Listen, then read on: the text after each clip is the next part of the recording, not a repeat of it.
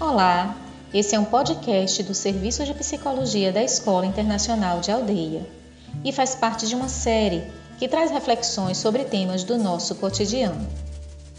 Após quatro meses de distanciamento físico, observamos o grande impacto da pandemia no contexto socioeconômico, no mundo, nos indivíduos e nas suas relações.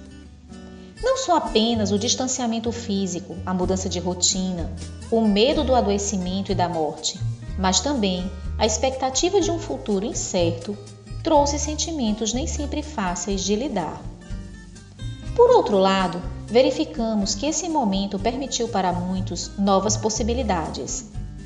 Vimos que, diante do contexto de dificuldades, várias pessoas sentiram-se desafiadas e desenvolveram habilidades socioemocionais, como resiliência, criatividade e empatia.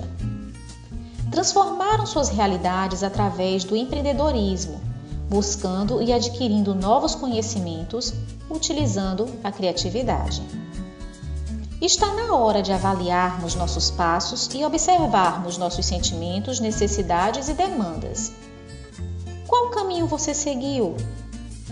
Quais estratégias você pensa utilizar daqui para frente, já que estamos vivendo um período de saída do isolamento social? Momento cheio de expectativas e talvez cheio de medo e ansiedade, não é mesmo? Este é um tempo que requer esforço, muita prudência e equilíbrio. Sendo assim, que tal considerar essas recomendações? Tente viver um dia de cada vez.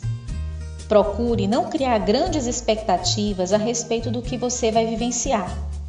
Pense de forma objetiva. Seja positivo. Procure ver e abordar os problemas sobre outros ângulos. Você pode começar utilizando a imaginação. Ela ajuda a expandir as possibilidades. Evite o excesso de informações. Imponha limites identifique suas áreas de interesse e filtre conteúdos. Higienize a mente. Leia bons livros, ouça uma boa música, assista filmes leves, brinque com as crianças. Invista no autoconhecimento. Esta habilidade poderá ajudar você a reconhecer seus limites e potencialidades. Lembre-se, ela pode ser desenvolvida individualmente na relação com o outro ou com a intervenção de um profissional. Fique atento.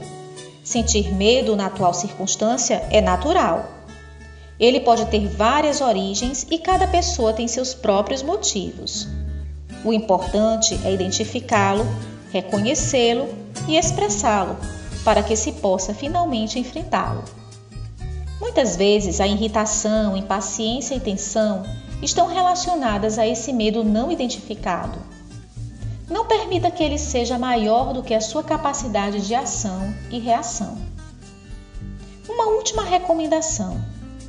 Lembre-se que as crianças são sensíveis, captam os sentimentos que permeiam seu ambiente familiar. Converse com elas sobre a situação atual e do gradativo retorno às atividades. Permita que elas falem a respeito do que estão sentindo inclusive dos seus medos, dúvidas e expectativas. Em momentos de crise, procure manter o seu equilíbrio emocional e cuide das suas relações. Desejamos muita tranquilidade, resiliência e esperança para atravessarmos esse período delicado. Um forte abraço!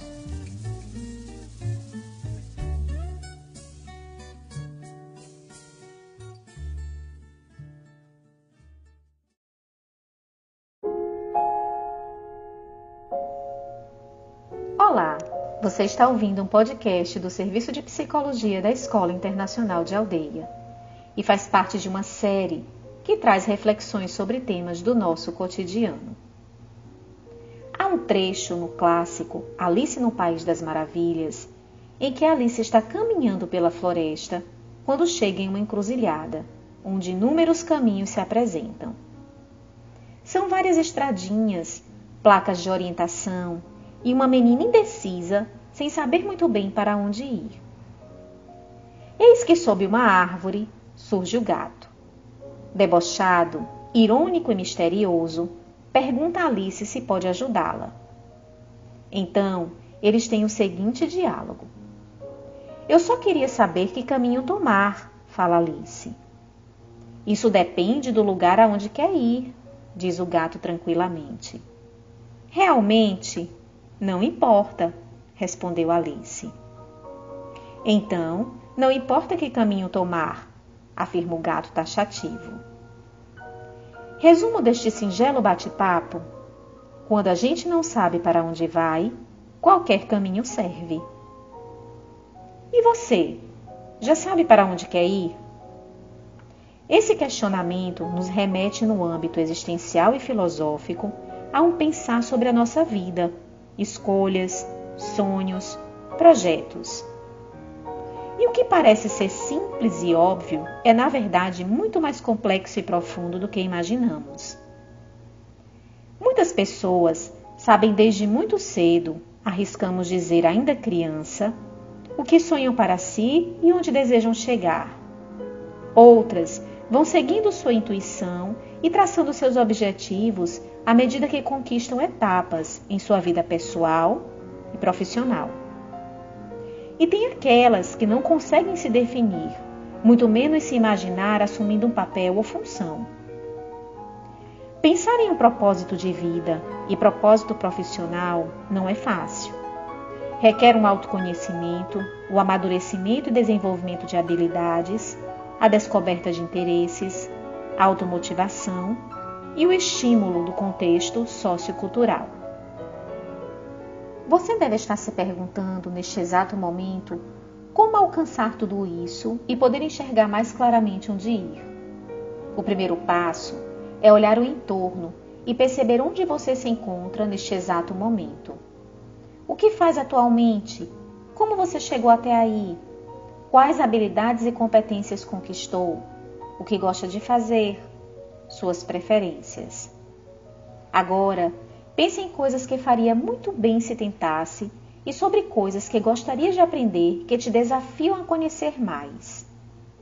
Imagine-se realizando algo, o local, os instrumentos ou ferramentas utilizadas, as competências para tal função, conhecimento, habilidades, atitudes. Do que você dispõe atualmente para alcançar tal sonho ou meta? Pense no investimento financeiro e emocional, no tempo disponível, nas pessoas que estão ao seu redor e que podem te apoiar. A partir de tais reflexões, trace pequenas metas dentro do seu projeto maior e a cada conquista, comemore como se já estivesse chegado ao seu objetivo final. Lembre-se que chegar ao objetivo é muito importante, mas observar o percurso é fundamental. E se depois de tudo planejado e executado você não chegar onde sonhou? Paciência. Respire fundo e, como nos jogos infantis, dê um passo para trás. Observe cada casa, reveja a estratégia, refaça a ação e siga em frente, pois a vida continua cheia de outras oportunidades e, como bem disse a escritora Clarice Lispector, ainda bem que sempre existe outro dia e outros sonhos e outros risos e outras pessoas e outras coisas. Sigamos nessa trilha. Um forte abraço.